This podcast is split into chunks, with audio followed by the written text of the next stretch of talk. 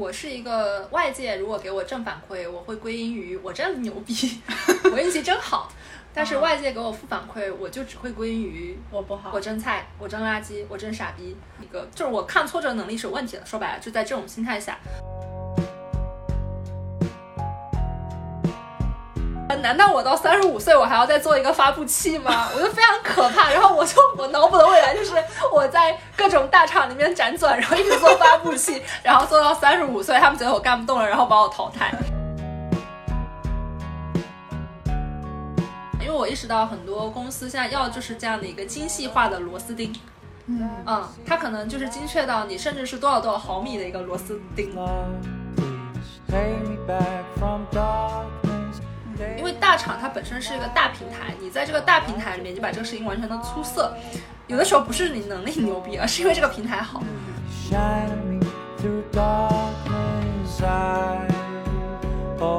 他是他说他的人生决策，他要去哪里是基于兴趣，基于他的好奇心。他觉得人最重要的东西不是不是钱啊，是时间，时间才是最宝贵的成本。就是他觉得你赚再多钱，你死了都带不走的。但是时间这个东西，它真的就是一个不可再生的、很宝贵的资源。你的生命每每分每秒都在流逝。啊，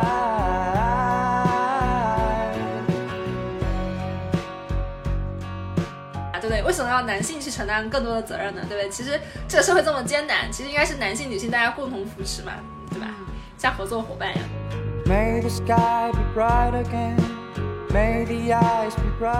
大家好啊，欢迎来到今天的九四青年。然后这一期呢，大米粥来到了北京这个神奇的城市。今天邀请到的嘉宾呢是社会我歪姐，然后让我们见识一下北京的奇妙的人文景观。呃，那个大家好，我是大米粥的歪姐。呃，我的话，那个其实我是一个南方人，然后我之前上学读研的时候和大米粥在一个城市。就南方某城市，然后，呃，毕业以后工作，然后来到北京，今年应该是第一要马上要满四年吧，四周年，呃，然后相当于是在北京工作生活了四年，呃，然后呢是一个就是互联网从业者，互联网的搬砖狗，然后业余的爱好呢是健身，还有二次元，嗯，撸铁，就是对对，就是撸铁的那种健身，是吧？嗯。然后，Y Y，你是不是最近刚好也经历了一段就是第二次跳槽？嗯嗯，那你当时是为什么想要跳槽？这个问题，这个问题就嗯选择不回答吧。这个对这个可能比较敏感，就像是。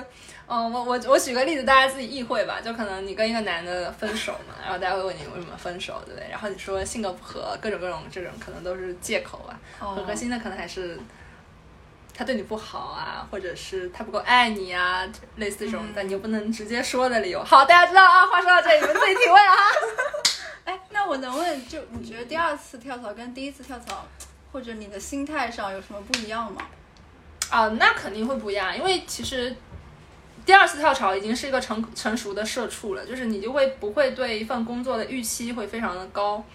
呃，我觉得其实每个做这个互联网行业的社畜，当时其实来到这个行业的时候，内心都是怀揣着一定程度上对所谓的改变世界的热情。呃，然后我觉得一个客观事实也是，这个行业的红利现在确实是在减少，就可能不像前几年来讲，它确实是有一些或多或少改变世界的机会的，这个是不可否认的。但是现在这样的机会一定是越来越少，呃，所以我心态上转变，可能我会更，我会更少的预期，以及更从容，或者说用一个比较世俗的话，就说是一个更成熟的打工人，就是格局会比较大，就不像之前格局小了，就是可能会会对我的工作觉得。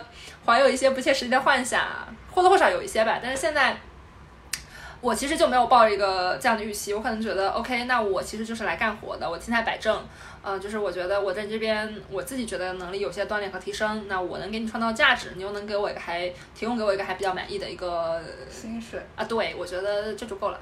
打工换钱，对我就是对我现在就是很低效的，对，就是在用我的时间来换钱。可能我觉得，如果我中间有收获，这个是额外赚到的，对吧？我现在就是这样的一个心态，反正跟第一次还挺不一样的吧，会更成熟一些。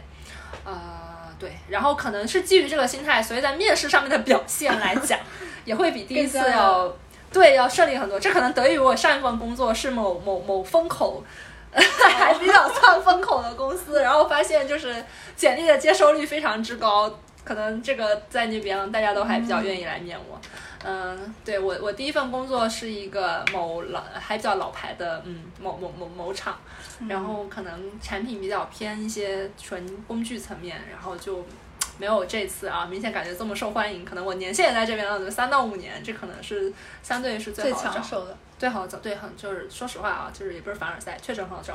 我甚至面了某一个。我内公认的 某厂最难的部门的最难的组，虽然一轮有了，但是我面过他们，我就可以拿来标榜了。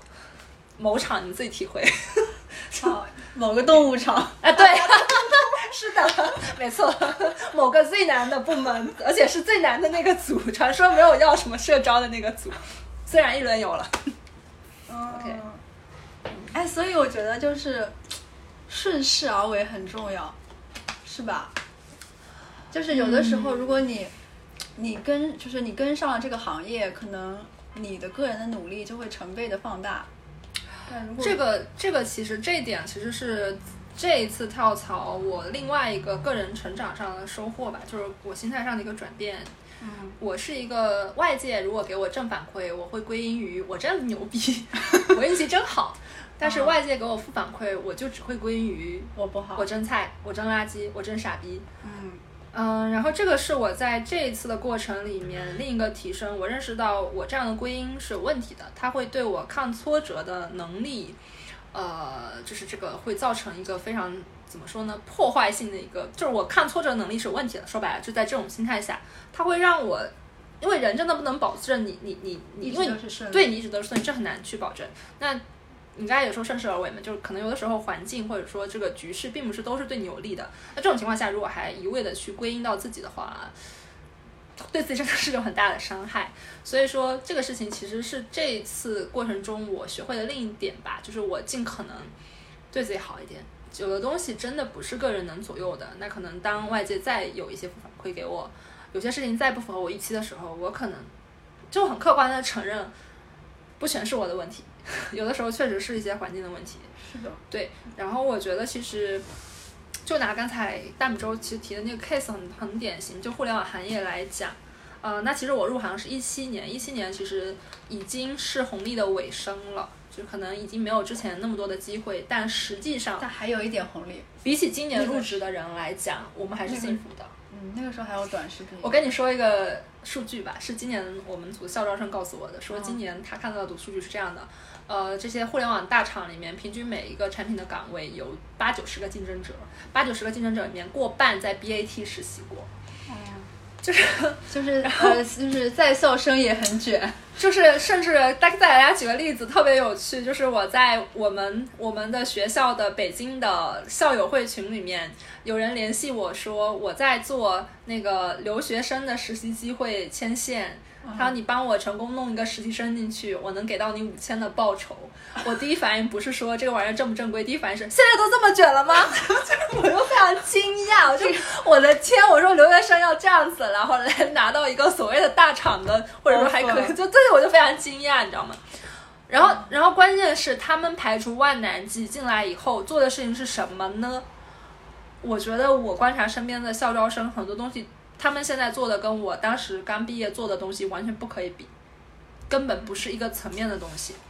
有的甚至校招生，我亲眼目睹在某某些 某些老牌大厂，校招生是干嘛用呢？帮别人来订会议室、安排会议，真的有这样的。但是我那时候是干什么呢？我可能就是独立的去负责一个功功能模块。就是你不得不承认一个事情，就是这个行业它它确实它的机会变少了。对，这是一个很客观的一个现象。那其实现在在入场的人，说实话，只会比我们那时候更艰难。所以，有的东西你不得不去接受它，就是这么个客观的规律，你不能所有的都归因到自己。嗯，是的。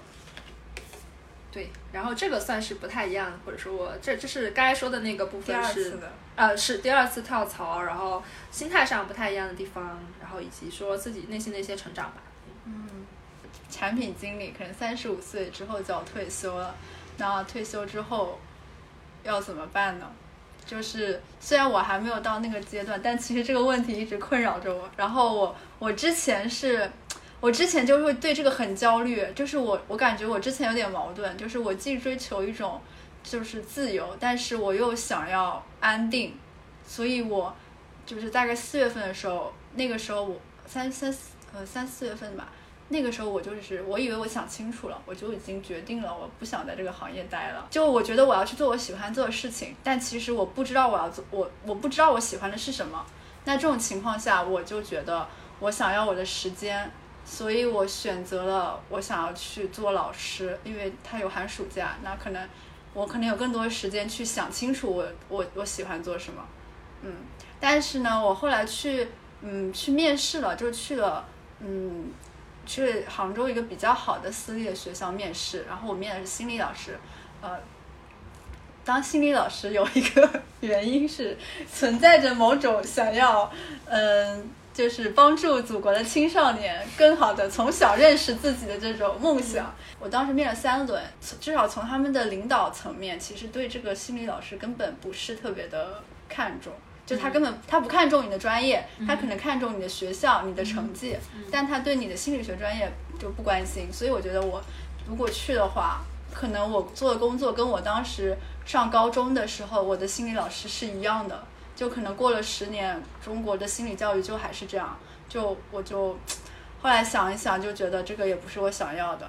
未来其实我还是比较迷茫的，特别是可能我只能看到三年以内的自己。嗯，其实这个你问的这些问题有很多共性的东西，就是包括，啊，我拆成两点吧，就是第一点的话，呃，三十五岁危机嘛，第二个其实是我把它总结为是一个呃对于意义感探求的问题，就是对于我要做什么事情，那其实呃，在我们现在所处的，我说的我用的这个词是我们，因为我觉得不只是我，因为你对吧？我们所处的这个时间点，这两个东西它其实是可以统。这两个问题其实是统一在一个矛盾里的。那关于第一个问题，就是三十五岁危机，我想说的是，这点我开其实漏了补充嘛，因为其实这一点也是我第二次跳槽很大的一个感受，就是什么呢？就是大家真的会认专业，就是比如说呃，比如说我做内容生产，那可能会发现面试的时候，大家就巴不得你一定每一条的，就是你的一个项目经理都要跟他 match，你知道吗？就是。我觉得特别夸张这个事情，因为我刚入行的时候，我接收到的教育就是说，呃，就是当时带我的很多级别很高的哥哥姐姐，甚至是一些就很资深的产品经理，他们都是教我说，呃，产品经理的能力是共用的，通用是通用的，对，就不会说限制你去你要在什么赛道里面，因为核心都是在解决问题，甚至会跟我说，比如说，呃，用一个比喻嘛，非常好，那个比就是说，画一条线不值钱，做这个事情，因为谁都可以画，但是在哪里去画这条线？这个东西就很值钱了，所以我入行的时候，我接受的教育都大家都会告诉你，你把基本功打好，你要理解这个用户，对不对？你要理解这个需求的本质，因为产品本质就是在解决问题，给用户提供解决方案。那这个东西它其实是不分赛道的。但是我发现很让我打击的是，在我这一代的时候，这个事情不是这样的，特别是精细化了。哦，对，特别是这次我找工作，然后我就觉得很可怕，我觉得。我的天哪！你们竟然希望我一直都在这个领域去深耕？难道我到三十五岁我还要再做一个发布器吗？我就非常可怕。然后我就我脑补的未来就是我在各种大厂里面辗转，然后一直做发布器，然后做到三十五岁，他们觉得我干不动了，然后把我淘汰。然后我有个朋友还补刀我说，不可能到你三十五岁的时候已经没有发布器这个东西了。然后我就非常崩溃。就是，嗯，我我当时一个很典型的例子，我非常看好某本地生活公司，我长期看好这家公司，然后我投了黄色的公司吗？可以这样讲吗？对，可以这样讲。然后我长期看好这家公司，我就投投了，还他们蛮多岗位的吧。其实我觉得我投的还比较对口的了，比如说 C 端产品经理，因为我是做工具产品出身的嘛。那其实 C 端用户产品是我的老本行。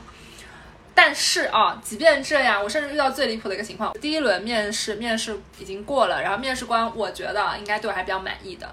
然后过了一个假期以后，我去 follow up 这个事情，他们 HR 告诉我，啊，不好意思，这边觉得还是不太 match 呢。我当时内心真的是一一堆草泥马呼啸而过，就我靠，不 match 你还组织个毛面试啊？你还面了一轮。但这情其实很打击我，就我意识到。呃，在这个领就是在这个行业里面，产品经理要想去转一个赛道，是多么多么困难困难一件事情，因为大家不会给到你机会，就是他真的就是巴不得你一来，他不像前几年，对，你来就能做。然后我和一些比较呃相对还比较资深的产品吧，可能比我早个呃三年入行的一些人有聊过这个问题，他们说其实是这样的，因为早前的互联网机会还很多。然后可能大家还在是在做一些开疆拓土的创新性的这样的一些事情，所以会更关注你的一些通用素质。那通用素质其实是可以迁移的，但是现在来讲已经没有那么多开疆拓土的一个对吧？那么多的一个空间了，大家更多的就是在一个既定的赛道上面去精细化。对，所以说。大家要求就会越来越奇葩，我甚至面某司，甚至会出现过，他跟我说你做这个发布器是 PC 版的，你没有做过移动端发 发布器。我当时我真的我就觉得，我既然能做个 PC 的，我同样的方法论就能指导我做个移动的，你凭什么觉得我做出来移动版的发布器？他是在面试的时候就依稀给到我这样一个反馈，告诉我说你可能会被挂掉。我真的惊讶了，我就觉得你要因为这种理由挂掉我，那我真是无话可说。然后其实我这次。就是意识到这一点以后，我会更绝望。就是我发现，我的天啊，对吧？这个事情就很可怕。那我还跟一些可能工作十年的朋友聊天，他们告诉我的一个路径就是说。呃，他们的解决方案就是 OK，那我就从发布期开始，我泛化到说我去管更多更多衍生的东西，对吧？比如整个的整个一个的内容生产的方向。那即便你整个掌握了，其实还有说，比如你你内容呃生产整个整个到你了，那其实你还会有跟推荐团队的一些合作和跟那个消费互动团队的一些写作。那这样的话，你的一个影响力或者你影响到的模块。啊，就会有有所提升。那这样的话，随着你在这个地方慢慢的进阶，你的一个呃负责的面可能就更广，就可能也不会那么的糟糕。就是真的让你就做一个发布器做到三十五岁。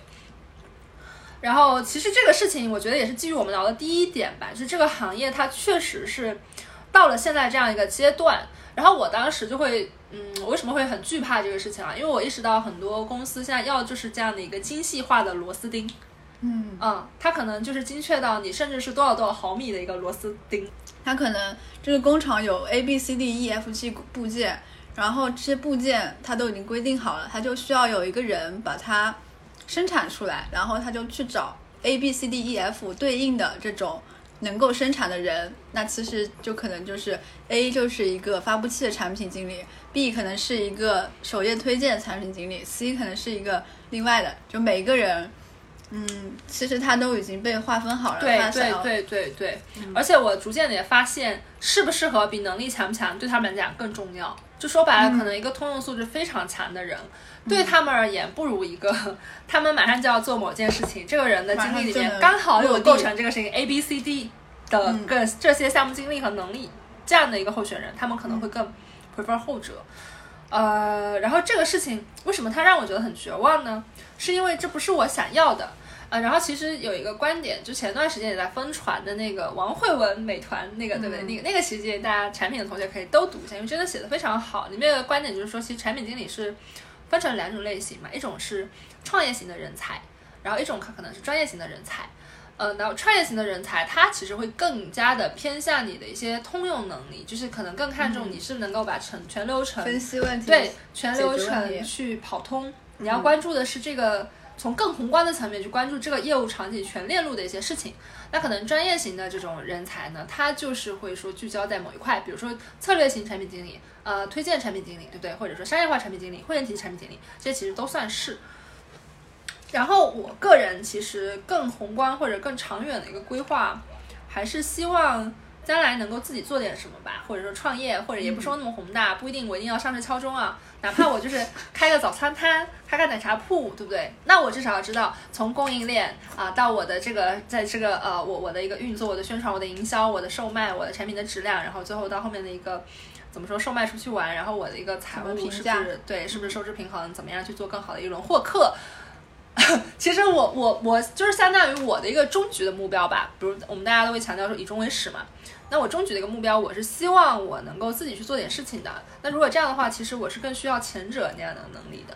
所以当我意识到这点的时候，对我打击其实还蛮大的吧，就会有一种，所以一度很冲动啊，一度就觉得好气啊，就会觉得好像人生就在不断的原地打转，就是在或者我就这么说，我举个例子吧，就比如说，呃，我我我家里有个哥哥，可能他学历也没有很高，但是他自己做纸杯厂，自己创业做纸杯厂，那我会觉得我在大厂里面做到中高层，我出来以后可能懂得还没有人家多，嗯，因为大厂它本身是一个大平台，你在这个大平台里面，你把这个事情完成的出色，有的时候不是你能力牛逼，而是因为这个平台好。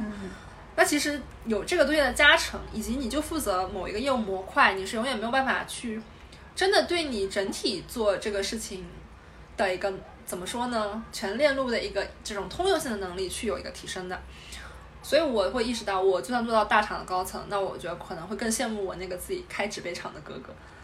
然后我我所以，我当时其实挺迷茫的。我觉得那我怎么办呢？我现在要顺着既定的路走吗？还是我干脆破釜沉舟？找一个我觉得还不错的创业公司，我直接去学，我其实也会比较纠结。然后这个其实是，呃，是第一个问题吧？我靠，第一个问题是什么来着？今天被打断。开会需要有基要。对，刚才我们说的第一点，我总结的是说，是三十五岁危机嘛？是不是？哦，对的，第一个三十五岁危机，三十五岁危机。然后以及呃，前段时间我还看到一个观点，也很可怕，特别致命啊，就是。我们实验室的，嗯哼，转给我，景恒转给我，这可以讲。然后景恒转我一个观点，一个公众号吧，应该是里面说的话，说互联网的高薪是怎么堆砌成的呢？比如说我完成这个工作，呃，我需要的人力成本一共是五万块钱，嗯，那其实我完全可以把五万块钱分给两个人来做，每个人赚两万五，但是我偏不，我就招一个人，然后给他四万块钱，然后让他干两个人的活，这就会导致有一种虚高。就是这个人啊，工资好高啊，我们互联网好高薪啊，但实际上它是建立在他去减少了这个总的这个人力成本、人力人力成本的这个基础上，所以这个高薪本来就是一个虚幻的。那基于这个逻辑，我到三十五岁我干不动以后，确实很有可能被淘汰，因为我加不动班了，对不对？我可能有我自己的生，不管我的呃家庭对吧也好，我的身体条件也好，可能不允许我这么做。那我又很贵，对不对？因为我的资历摆在这边，那我不如年轻人啊，是不是？年轻人能加得动班，我没有办法抵两个人了。对呀，年轻人 加动班不需要考虑家庭，还比我便宜，这个事情很现实的嘛，对吧？所以我觉得三十岁危机，呃，确实是大家应该要去正视的，确实要去正视。然后还有一个点，其实也是，其实我也会跟我周围同学在聊，同事在聊，其实大家都有这样的焦虑，因为现在的大厂，你要再想往上爬，爬到中高层，这个事情本身难度很高，因为还有一些比你更资深的人，人家还等在那里，那凭什么轮到我们呢？是不是？所以真的很难，所以我我觉得，但我觉得这个都是好事，就大家会从这个所谓的三十五岁危机里面去产生焦虑，呃，我觉得是好事，因为人无远虑必有近忧嘛，这其实涉及到第二个问题，就是人生意义感。呃，这个问题我也跟我的很多周围的朋友交流过，呃，然后这边要引入说，我我我其实跟大米粥，呃，刚才吃饭的时候就有简单介绍，就是我把这个女生，呃，形容为是我呃迄今为止遇到过的人里面最睿智的，呃，然后这个对评价超高，然后这个姐姐她就会跟我说，呃，其实是因为我们成长过程中就缺乏意义教育。嗯，我们会被灌输说，对吧？进行了知识教育，对，你你你考一个好学校，嗯，就给到你的是一些没有用的一个任务的 milestone，就好像你完成这个 milestone，你的人生就会很好，根本就不是。我考好学校怎么样呢？我觉得清北的学生，我接触的清北的学生跟我一样面临这样的难题，不管是清北的还是海外的，对吧？你好好学校怎么样呢？你找好工作又怎么样呢？根本就不能保证你后面就会很开心，因为考好学校不是一个目的。还有，我觉得现在教育根本就是错误的，去根本就是扭曲了教育的本质。这个其实这个观点其实是大米粥的那个 你推荐我的，对对对，就是王二宝，我们帮他的 B 站账号也做了宣传，因为我也是他的一个呃关注者。然后我觉得他那边引用的一个呃一个观点非常的好，就是说教育即生长，除此之外别无目的嘛，别无目的就是。大家教育就是为了生长，对，就是说，在中国，大家会把教育把你读书好等同于什么？就是你书读得好，你能赚大钱，你能过上好日子。但是教育是为了你读书，是你受教育不根本就不是为了让你去赚大钱，过上好日子。教育是为了让你更好的去认识世界，认识你自己。然后我觉得这个是因为我们整个国内的大环境根本就是把教育的本质去扭曲了，呃，然后而且 又有很多世俗定义上的成功，让你。觉得就是让你就怎么怎么蒙蔽了你的双眼吧，你并不知道说你的一个生存的一个，因为每个人其实活的最大的动力，活着最大动力都不一样的，每个人想做的事情或者说感兴趣的、热爱的事情都不一样。但是在这样的大环境下，就是教育这样灌输你，以及有很多这种世俗的成功标准蒙蔽你，就会让你迷失了你自己内心真正想要的东西。就很多，所以就会导致很多人可能到了我们这样的年纪，还没有想好自己要什么。我觉得这个太正常了，这个可能，而且这个问题本身就是贯贯贯穿人始终。我觉得更多的人是不知道自己不知道要什么啊，对，所以我才说，其实你会焦虑是好事，焦虑说明你意识到了问题。嗯，对，就是就是黑话里面有一句经常被引用的，叫做 “发现问题比解决问题更有价值”。对，就是我觉得就是这样，就是有的人可能就卷而不自知嘛，就是可能我就被推着走，考个好学校，找个体面的工作，结婚生子，买个房子，努力工作，偿还房贷，然后其实开始下一下一轮。对对对，其实他就被这样推着走啊，他也没有想过说自己要不要，这是自己要的，这可能很可怕。我我会我有想到一个点啊，就刚刚聊到教育，就是。我记得，因为我不是之前想去当老师嘛，然后就有准备教师资格证考试。然后他那本书里面就有一个重要的观点，就是教育是为国家服务的。所以我就在想，我们灌输的，就是我们所受到的这种学校里的教育，他告诉你你要，嗯，你要呃好好读书，考大学，找好工作，然后成家生子。呃，买房就这样一套生活模式，有没有可能是从国家的治理的角度，他这可以讲吗？就在北京哦。哎呀，不一定是我国啦，我觉得 就是有点好的。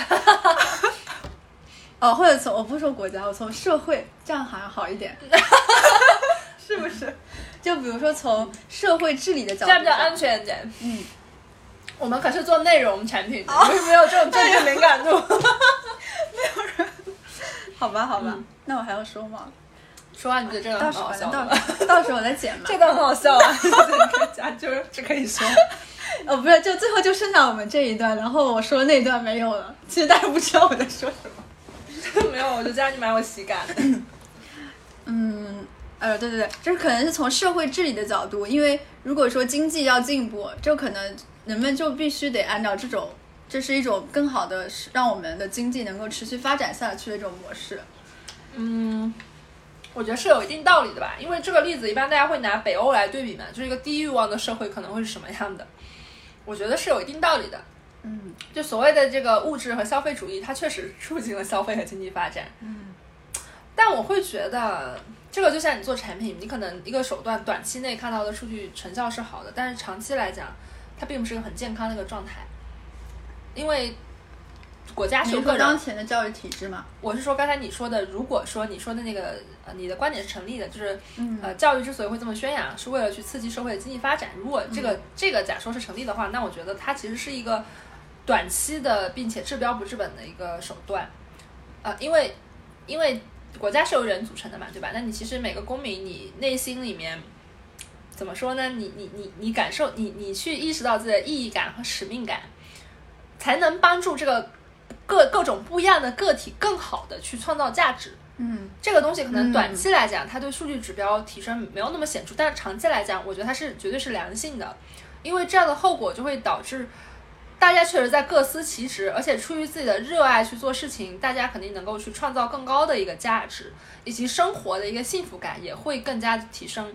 因为你现在这个状态，呃，做比喻就像是。明明其实世界上成功的道路有很多条，就像是你小学你报兴趣班，你明明可以报围棋、报绘画、报呃种花、报各种你想报的班，但是大家会觉得奥数对，因为奥数为什么人多天生牛逼，所以我们都去奥数，即便有的人不喜欢奥数，我觉得这个跟现在的一个这个社会的一个世俗的标准是一样的，就是好好学校。体面的工作，然后结婚生子买房，这个东西是一个世俗定义的成功，然后大家就都去做。但我觉得本身这就跟奥数班一样，它它本质上就不是适合所有人的，因为本来成功就有很多种，那这种就一定是成功吗？对吧？哎，我之前就是听那个有一个节目叫做《文学的日常》，他的他就是采访不同的作家嘛，去看这些作家他们日常都在做什么。然后有一期就是采访那个阿来。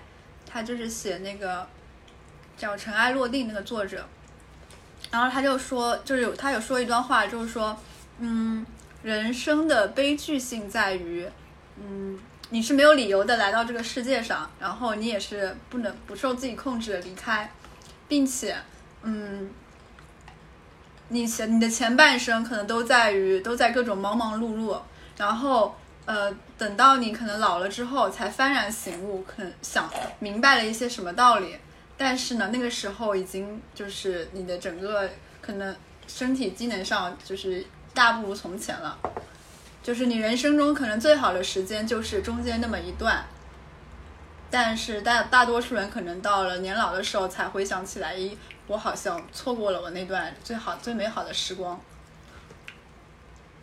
这个我在引用我那个我说的我认识的迄今为止认识的最最睿智的睿智的姐姐，我们给她取个简称，这个好长，就叫睿智姐吧。我觉得她本人一定会吐槽我的这个称号，因为她本人是一个非常低调的人。嗯，就是。睿智姐对，睿智姐她有个观点，就是她非常有，她是一个非常有意思的人。她是她说她的人生决策，她要去哪里是基于兴趣，基于她的好奇心。就她会，她有一个核心的观点，就是她觉得人最重要的东西不是不是钱，是时间，时间才是最宝贵的成本。嗯，就是她觉得你赚再多钱，你死了都带不走的。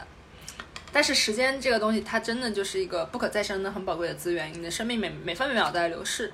所以基于这样的一个核心的观点，导致他做很多的决策就是会跟常人很不一样。比如说，他会基于兴趣去各种各样的部门，啊，他他应该是八七，就是八六到八八之间吧，我不知道是哪一年啊，那一年生的人。然后他到至今为止，他他是在国企干过，现在干过程序员，他后来又当产品经理，然后他嗯还自己创过业，然后就很有趣，他会基于他的好奇心去选择他要去哪里。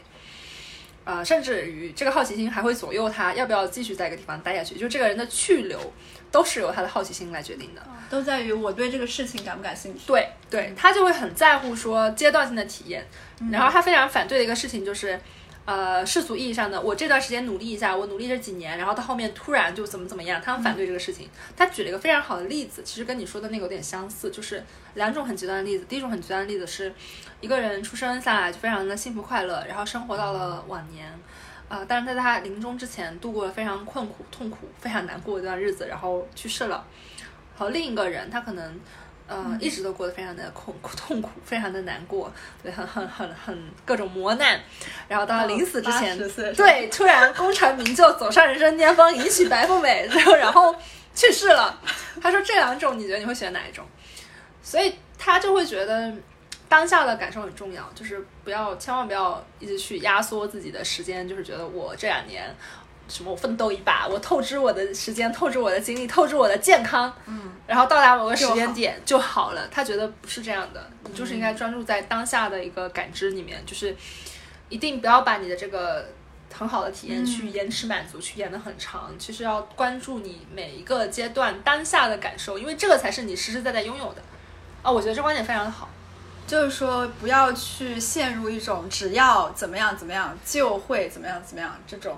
逻辑里面，嗯，但其实我觉得我们这个很难，因为我们从小就被这样教嘛。只要你现在乖乖的坐在书桌上做作业做到十点，然后你就可以玩电脑了。就是从小就是，只要小学的时候，只要你考上好的初中就能如何如何。然后你发现这就是骗局，因为这个玩意儿就是个循环。你考好的初中，它不是好的高中；好高中，它不是好的大学；好大学说你毕业以后找到好工作就如何如何。你考上了好的学校，然后生了孩子，难道你的目？生了孩子，然后哦哦，我有个很搞笑，就是我们公司有一个群，叫那个房产交流群，然后那个群里面就特别的卷，就是那个是加入买房吗？对，然后买房，然后衍生出来的就是买娃的焦虑，然后买 娃是什么鬼？养娃养娃买娃，买娃过分了啊！毛孩子吗？养娃焦虑，然后就然后他们就所以说因为。考虑到孩子可能要买学区房什么什么东西的，嗯，然后就有就就有人说，嗯，你考虑这么多，就算你的孩子考上了浙大、北大、清华，这他最好的结局难道不是和你一样吗？在某大厂打工。我我对我家里有个弟弟，刚刚中考完没考好。然后校门口别人都非常兴高采烈，我跟他讲没什么了不起的，那些考的人以后就算以后考上九八五，还不是要跟我一样九九六？嗯，反正我哎，但是我还有一个问题啊，就是那个姐姐她可能她遵循的是一种享乐主义，但是我觉得基本上还是要有一个一定的物质基础吧。所以啊，那是的，那是的，那确实是要赚点钱。啊，这个确实啊，这个没有办法，不得不否认，对吧？你还是要保证温饱，你才能去想这些。可能你最起码，但是我觉得他在物质上面，可能因为他已经到那个温饱的水平线，他在物质上也没有非常执念。他会跟我讲，嗯，比如说，当我跟他讲，我我我有两个 offer，一个比另外一个钱多很多的时候，他会告诉我。多多很多又怎样呢？一年多这么多，你多买个奢侈品包，你买一个好，你住个好点的房子，那然后呢，你也不能阶级跨越呀。就他真的是一个会把物质看得很淡的人，他会这么觉得，他会他会跟我说，你想想你老板赚多少钱？你老板他跟我说，你老板的这个是这个这个工资区间在这样到这样，那你看你跟人家的差距，你又不能直接飞跃到他那样，那你何必在乎这点钱？还是要在乎自己内心的感受。嗯，他的核心的观点就是，呃，一定要正视自己内心的感受。嗯。就是就是我我和他讨论的时候，我们把它归结为，就有点像心理物理学啊，就是你的赚的钱，你的收入是个物理量，那你内心的感受是个心理量。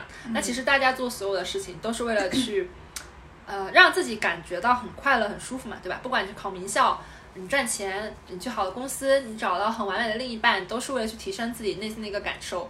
那其实这个物理量的。随着这个增加，它后期并不就是二者并不是一个指数的一个正向增长的关系，有的时候甚至会是一个负向的。可能你看一些中高层，他们赚很多的钱，但是他们都非常的非常的累。呃，然后他由此啊引申的另外一个大部分人的一个谬误，就是大部分人一个错误的观点。我觉得他的例子举得非常好，就有句话叫做“钱可以解决问题”。那其实大部分的人，就这个事情的重点，这个话的重点应该是落在解决问题上。嗯，但是大部分的人重点是落在钱上。嗯，呃，这个真的不是一个，这个真的很典型，因为我身边特别很多男男性同胞，可能他们确实压力会比较大，嗯，就是传统传统世俗上的定义给他们男性的压力，当然我我我这样讲比较保守，比较政治正确啊，对吧？然后传统世俗上的一些定义给他们的压力，导致他们的压力会更大，然后就很多男性就会跟我讲，呃，有钱能解决一切问题，我就是要钱。他们真的会这样觉得，而且他不是就这么开玩笑，他们真的这么觉得。我会跟他们说，不是的，不是的，钱不能解决问所有问题。我甚至给他们举一些我身边的例子，我说，哎，比如说谁谁谁，我见过超有钱，真的每天都不干活，啊，什么什么拆迁，然后拿了几千万的赔偿这种人，但是人家还是生活的不快乐。他们就会说，那就是不够有钱。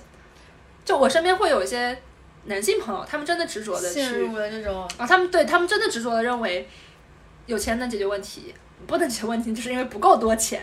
我觉得他们是不是经历过一些什么事情啊？我因为因为我也有遇到过这样的男生，就是，但是很奇怪的是，我只遇到这样的男生，没遇到这样的女生。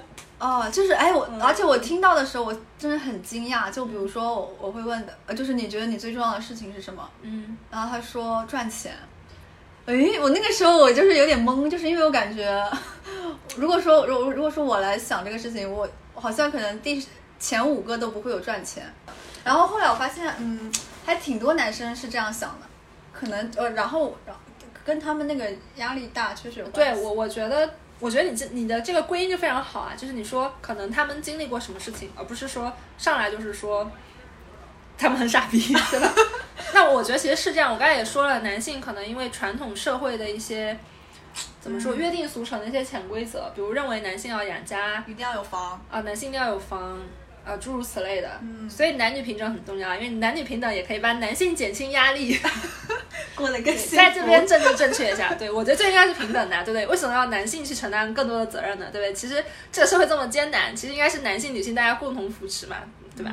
像合作伙伴一样，就是没有必要一定要去说哪方更弱，哪方更强，或者哪方就应该去承担更多的责任。我觉得这个长期来讲。对于男性的压力也是，对他的压力也是非常大嘛，对吧？我我其实好像我可以理解哦。我前两天看了一个八卦，你知道吗？某男男性流量明星，什么早期节目节目的时候打扮的灰头土脸的，然后说跟女朋友跟他分手，因为他买不起什么包。嗯，我还蛮震惊的，因为那个男性还挺帅的。谁啊？这个不能讲吧？不讲了。明星也不能讲。对呀，对呀，不能讲啊，这更不能讲，饭圈都不能得罪。我们是做内容平台的，好吗？好的，好的，有点这种觉悟。啊，我很震惊，我觉得这样一个帅哥，他女朋友这样会因为他买不起包跟他分手。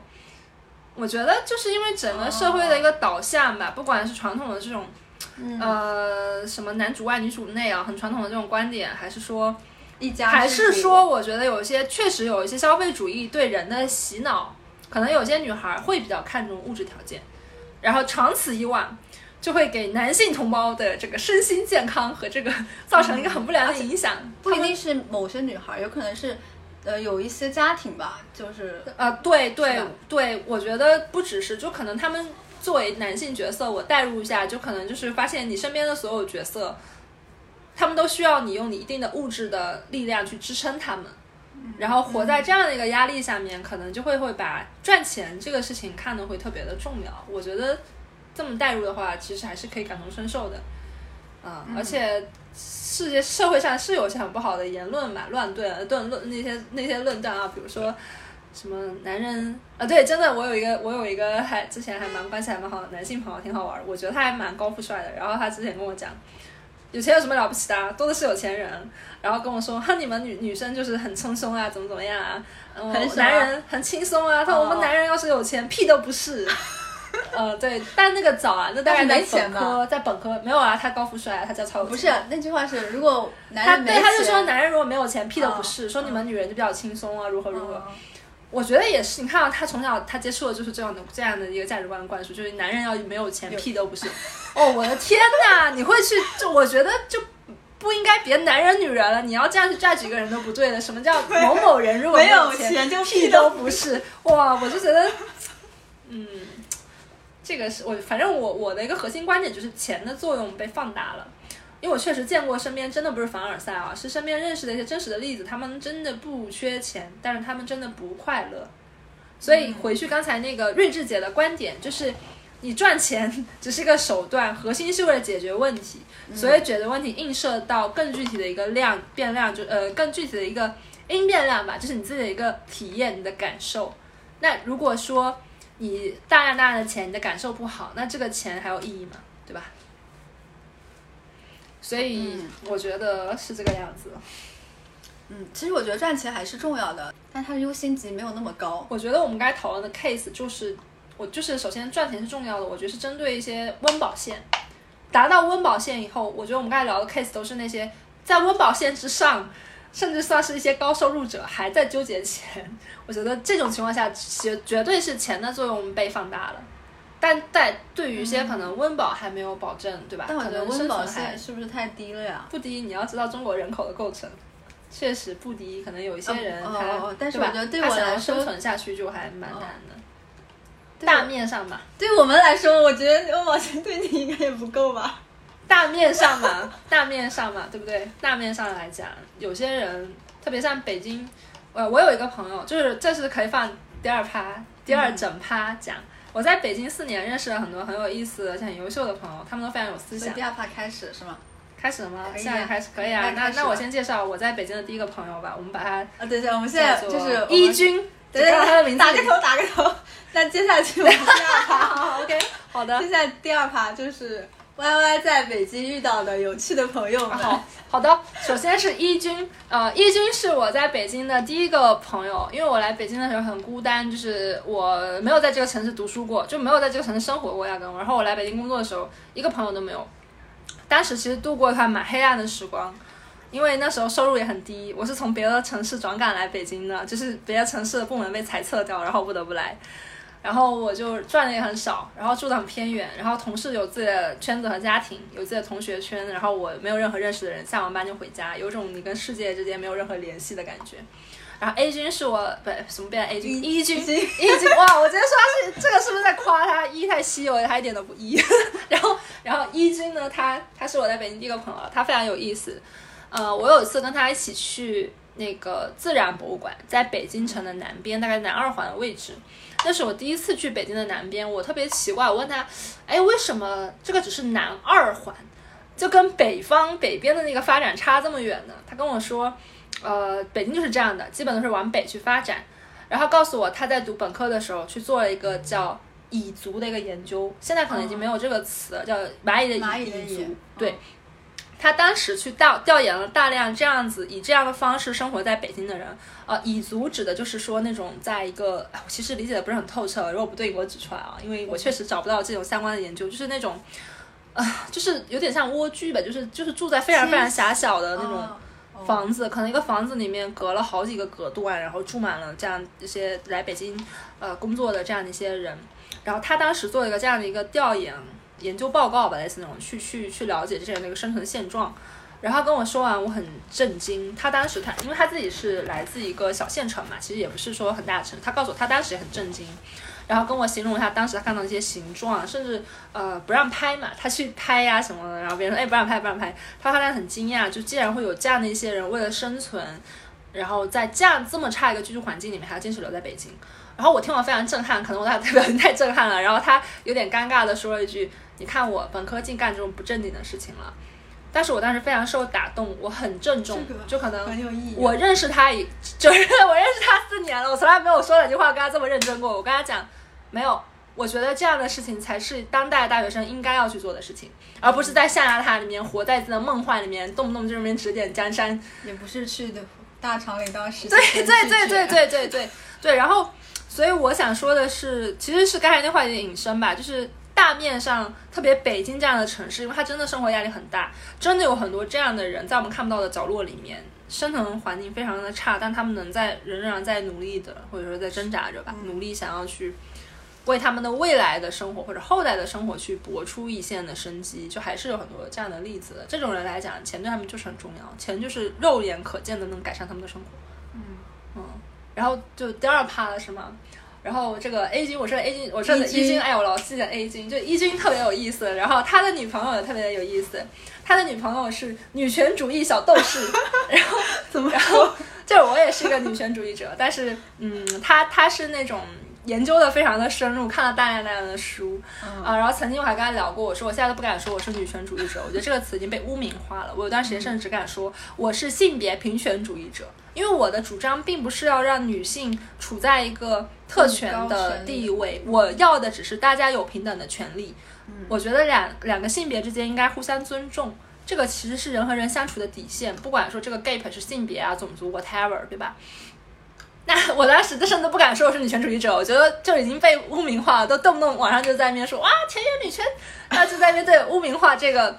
然后你知道这个一军的女朋友非常郑重的跟我说个什么事呢？她说不。我们就要叫女权主义者，女权主义者这个名字是我们那么多的妇女的先烈，就是牺牲了那么多、奋斗了那么多年去抢占的这个名字，我们不能把它让给我们的猪队友，让给那些莫名其妙来抹黑我们的人。然后他说很有道理，对。然后，然后就是我会跟他就就是就那个这个女生特有意思，她会在群聊，大家群友水群的时候，别人一句不太当的言论，我们就会再吵起来，就她就会跟去怼别人。然后有一次甚至会发生在什么情况，就是我说。聊到可能工作场合，我是一个比较鸡贼的人，就是如果说我发现卖萌撒娇这类东西有用，或者自己外貌优势有用的话，我会完全不吝啬在工作中去用，当然有度了啊，不是毫无底线那种啊，比如说什么撒个娇卖个萌啊，小哥哥啊，这个问题这些东西我都会说出来的。然后他当时就很严肃，他说怎么能这样呢？这样就是固化了这个女性啊这个刻板的印象啊，女性在工作场合里面居然用这样的一个对对对对对手段优势做成事情。然后当时我就非常疑惑啊，我又不知道怎么去解解释这个事情，因为我的初衷不是这样的。直到我们群里有个小哥哥，他说的非常好，他说的一个东西就点出了我内心所想的。他说：“这个重要吗？男生想达到目的也可以撒娇，女生想达到目的也可以撒娇。”后来发现我想表达的就是这个，我就觉得没有关系啊，对不对？如果说你有一定的这种，不管是声音、性格还是你的长相上面有比较讨巧的优势，那你能够在工作的场合里面运用，让你的工作的协同更加的。丝滑，为什么不呢？Why not？是不是？那其实我的主张是这样的。然后他真的是一个非常的，怎么说呢？他的这个真的是在生活中的方方面面都在贯彻他的这个想法。他经常会想，我这么做会不会对呃女性平等这个东西有影响，有不好的影响？他会很认真的在时时刻刻在想这个事情。如果他觉得不对，他就不会去这么做。他是以一种女权的信念在时刻的生活是的，是的。所以我非常的。啊，我很欣赏他，然后他从我上家公司也离职了，离职原因也让人觉得非常的棒。他说这里没有自由，且不能创造价值。然后他现在去做一个记者了。啊，嗯，然后这个女生跟我说的智慧姐，他们俩都是某 top 二高校毕业的，所以我现在对这个高校的好好感度拉满。对，就是比起另外一所 top 二的高校，我真的觉得好好奇是哪个 top 二，你自己猜。就是，就这个学校真的非常有人文情怀。它真的有大量这样的一些非常有人文情怀、非常有理想的这样的一些青年，我觉得很棒。我接触到的这个学校的人都真的很优秀，嗯，然后然后一军和他的女朋友就是是我在北京认识到的，还蛮有意思的。然后衍生出来他们很多的朋友非常的有意思，他们有一个他们那堆里面还有一个朋友也很有意思，他们称之他为某老师，就是姓氏加老师某老师。然后这个老师这个某老师呢，他。高考考了两次还是三次，就他经历特别传奇，他比周围人大好多。嗯，他高考先先学的医学，后来觉得学医不能救中国人，然后就转，对，他就回去重新高考，然后考对重新高考，然后好像考了计算机，然后在。某 top 二的学校，而且还是，然后好像觉得不太满意，又又不读了还是怎样，就很传奇。就是大家关于这个人到底考了几次高考，已经已经有对已经有多个版本了，可见这个有多传奇。但是他确实是考过很多次，而且换了专业，理由就是这样，就很奇怪，觉得学医就就觉得这个都没有价值。他们那堆人里面就很多这样非常神奇的人，然后所以，嗯。就还蛮有意思的，然后这是果然是物以类聚，人以群分。这个是就是一军和他的朋友们是第一趴，第二趴其实刚才也介绍到，就是那个就是智慧姐呃睿智姐，睿 智姐真的特别有意思，就是她会属于你跟她讲任何的东西，她都能接茬，嗯，因为他知识面非常丰富，甚至跟他讲一些开车的东西，他也能给你接好，而且很科学，而且很体系，特别有意思，特别有意思，然后。嗯，他给我最大的一个收获和感受就是，嗯，他甚至不惜在组里面做了一次组内分享，来专门去强调这个事情，就是说，嗯，呃，人的这个其实感就是人的这个怎么说呢？心理其实能分成那个思维和情感嘛。但是因为人类社会过往的一个发展，以及这个整个这个工业革命，对吧？长久以来的发展，让大家去过分的强调了这个呃思维的作用，而忽略了情感的作用。其实。他的一个观点就是，其实你也你今你今天其实聊天的时候你也说了，因为因为可能看书的时候你看到跟大家有一样的，嗯，对吧？相同的一个观点就是说，其实物质世界有了这些东西，相应的精神世界也有，嗯，对应的一些映射的一些法则和规则在，只是因为他觉得人类现有的认知水平并不能去发现且总结精神世界的规律，但是人类的认知没有不能去总结，不代表它就不存在，所以他会认为首先。呃，你要去正视内心的感受，不要老是被所谓的什么理智啊、专业啊这些东西牵引，去过分的再去放大呃理性的这些作用。嗯。其二呢，他就会觉得，嗯，他很相信玄学啊。我甚至还帮我看过星盘各种的，他会觉得说，精神世界它是有，它是客观存在的，而且它是有规律的。呃，你要尊重它，不要去否认它。虽然人类现有的认识水平发现不了，但不代表它就不是科学。他甚至会觉得现代传统科学其实其实他会他觉得科学和玄学是同源嘛，就是他觉得都是归纳推理出来的一个物理定理，其实是试验了上百次，发现 OK 在这样的情况下稳定的会出现这样的一个结果。他觉得玄学也是啊，嗯，比如说什么颅相学、手相学，经验主义，对呀，也是大量的一个观察，然后就是这种怎么说呢，去去推理出来，去总结出来的。OK，那可能 A 这个东西就会对应 B，那他就会觉得。那你为什么会觉得前者是科学，后者就不是呢？他甚至还举个例子，前者有没有可能就是在一个盒笼子里面给猫投喂，嗯，外面其实有人人为的给你投喂，那万一下次没有投喂了，就是你怎么知道它就是必然性？他觉得这个东西，它就是一个纯经验的东西，你不能去验证它的必然性。但是经验的这经验的这部分是确定的，所以基于经验的这个角度，他觉得科学和玄学是同源的。然后就是智慧呃睿智姐她。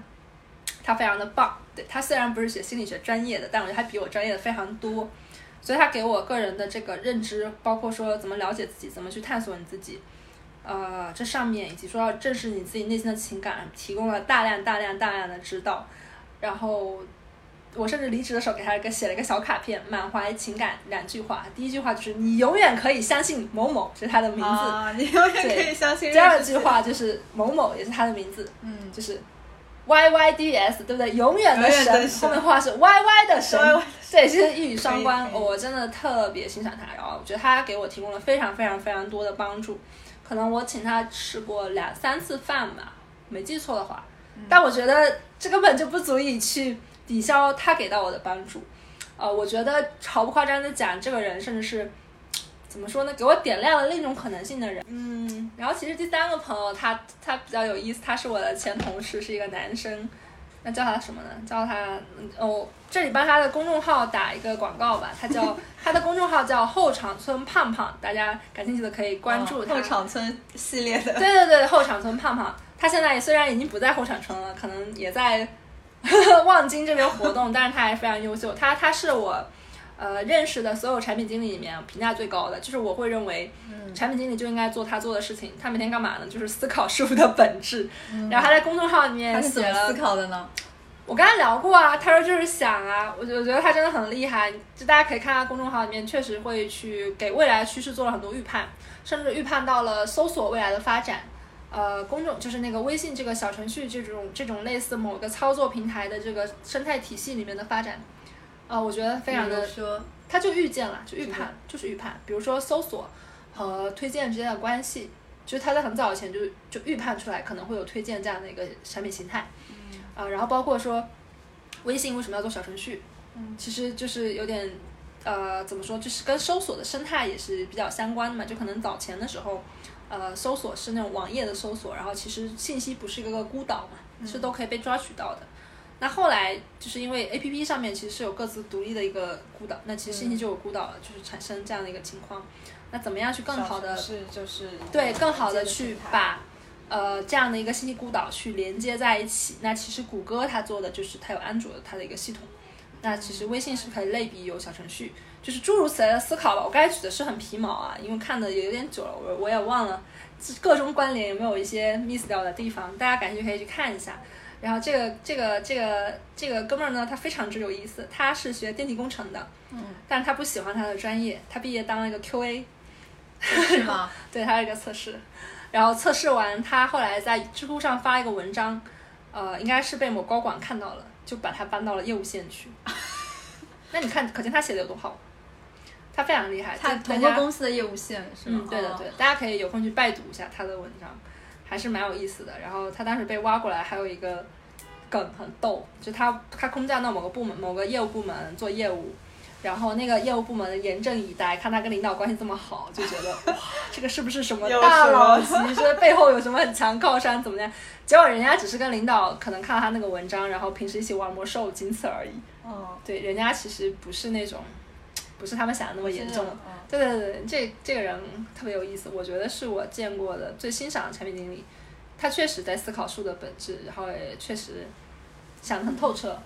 嗯，但是可能我的日常时间就不是说在他在收集各种各种信息，再去思考什么，我可能就是在真的在执行嘛，其实蛮无效的，对吧？去跟进做事，对，去跟进这个事情的落地。其实啊，我刚入行的时候，有一个也是比较高阶的姐姐就告诉过我们，教育我们说。